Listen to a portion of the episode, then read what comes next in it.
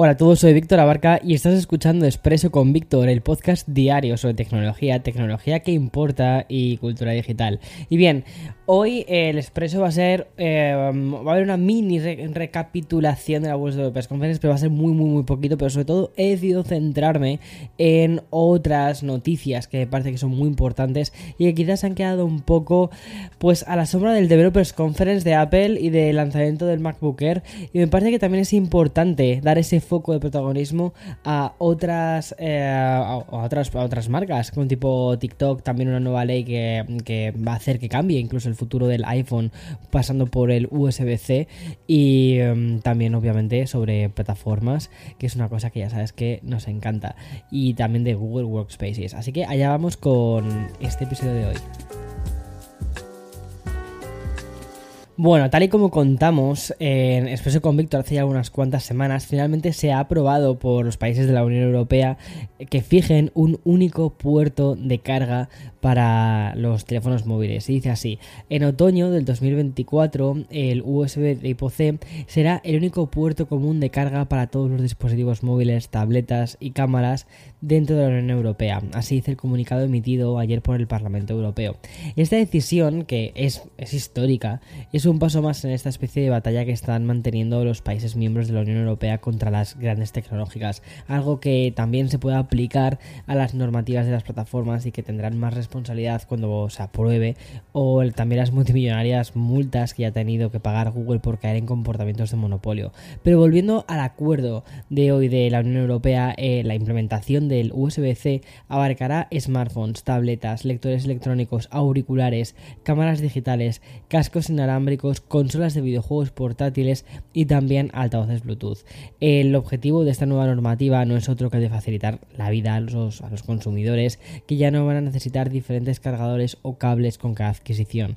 Detrás también hay una intención en principio sostenible y es que no tengamos tantísimos cables diferentes que terminan convirtiéndose en residuos electrónicos. Por cierto, la aprobación de la normativa por parte de los países miembros de la Unión Europea es un pequeño golpe también a Apple, que mm, quizás es la compañía que ha luchado por evitar esta ley, sobre todo para mantener el Lightning. De todas formas, desde Cupertino ya parece que estaban trabajando en modelos de iPhone con USB-C que tuviesen esta forma de carga y que este puesto, este puerto, perdona, sustituiría a Lightning. De hecho, tal y como yo lo veo, yo creo que lo que va a suceder es que dentro de un par de años lanzarán un, iPhone que efectivamente tenga un puerto de, carga de tipo USB-C, pero que además se utilice para transmisión de datos y que realmente no lo anuncien como hemos puesto USB-C en el iPhone, sino que digan hemos puesto Thunderbolt 4 en el iPhone.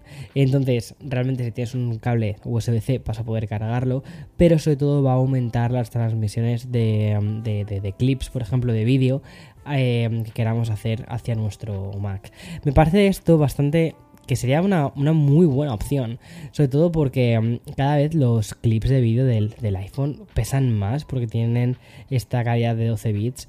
Entonces, y este HDR, el, 4K, cuando pasen al 8K, que lo harán en algún momento, los, o todo esto se va a multiplicar muchísimo el peso de los vídeos y entonces eh, creo que em, hacerlo a través de Thunderbolt y anunciarlo de este modo puede ser una forma en la que Apple puede resultar como la, como la vencedora, ¿no? como si fuese una idea que parte de ellos en cierta medida. Y también al mismo tiempo una buena forma de decir, ok, queríais que hiciésemos USB-C, lo vamos a hacer, pero lo vamos a, pero vamos a ir un paso más allá a través del Thunderbolt.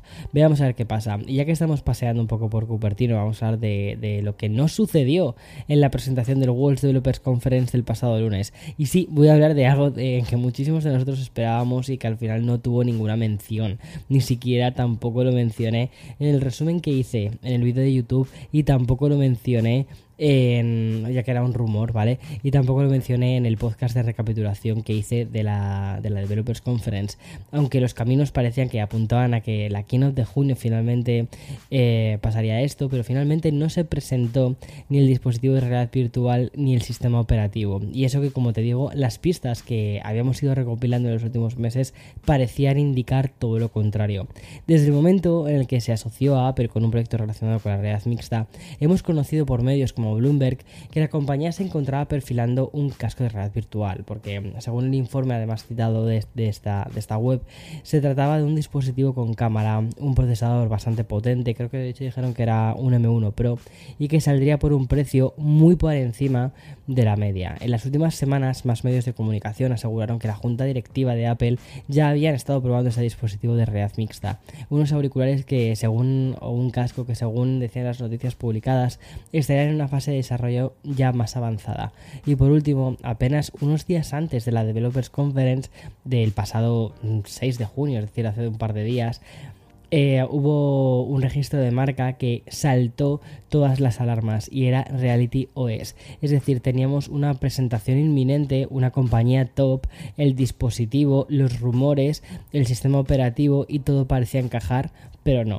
Los motivos que nos hemos ido encontrando desde el pasado lunes son varios y todos tienen su propia lógica.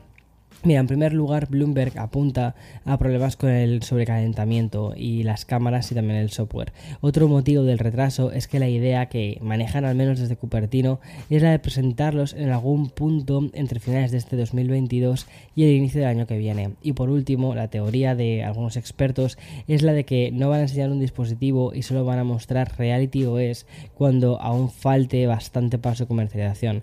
Algo que podrían, eh, o sea, si esto se hiciese, perdona, si eh, primero presentas en Reality OS y después presentas en el casco y este casco lo lanzasen, pues eso, un año más tarde, dos años más tarde, la competencia podría aprovechar para replicar los cascos de realidad mixta.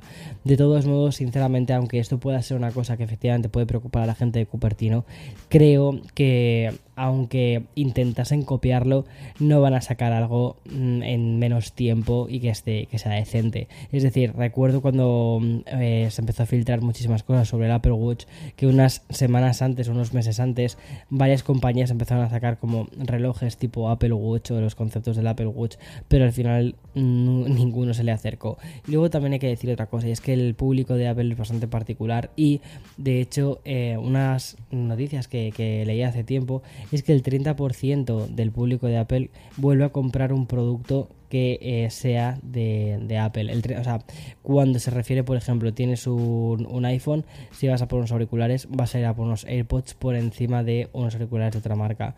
O si tienes ya un iPhone, vas a ir a por eh, un Apple Watch por encima de una pulsera eh, biométrica. Entonces, es un, es un público que es muy fiel a la marca. Tiene, y además tiene un porcentaje de incidencia de volver a comprar otro producto de la marca bastante alto. Bueno, y antes de meternos en la sección a la que hemos llamado las Tool Wars, ¿vale? Que sería como la guerra de las herramientas. Vamos a hacer una pequeña pausa para el sponsor y después te cuento más sobre esto.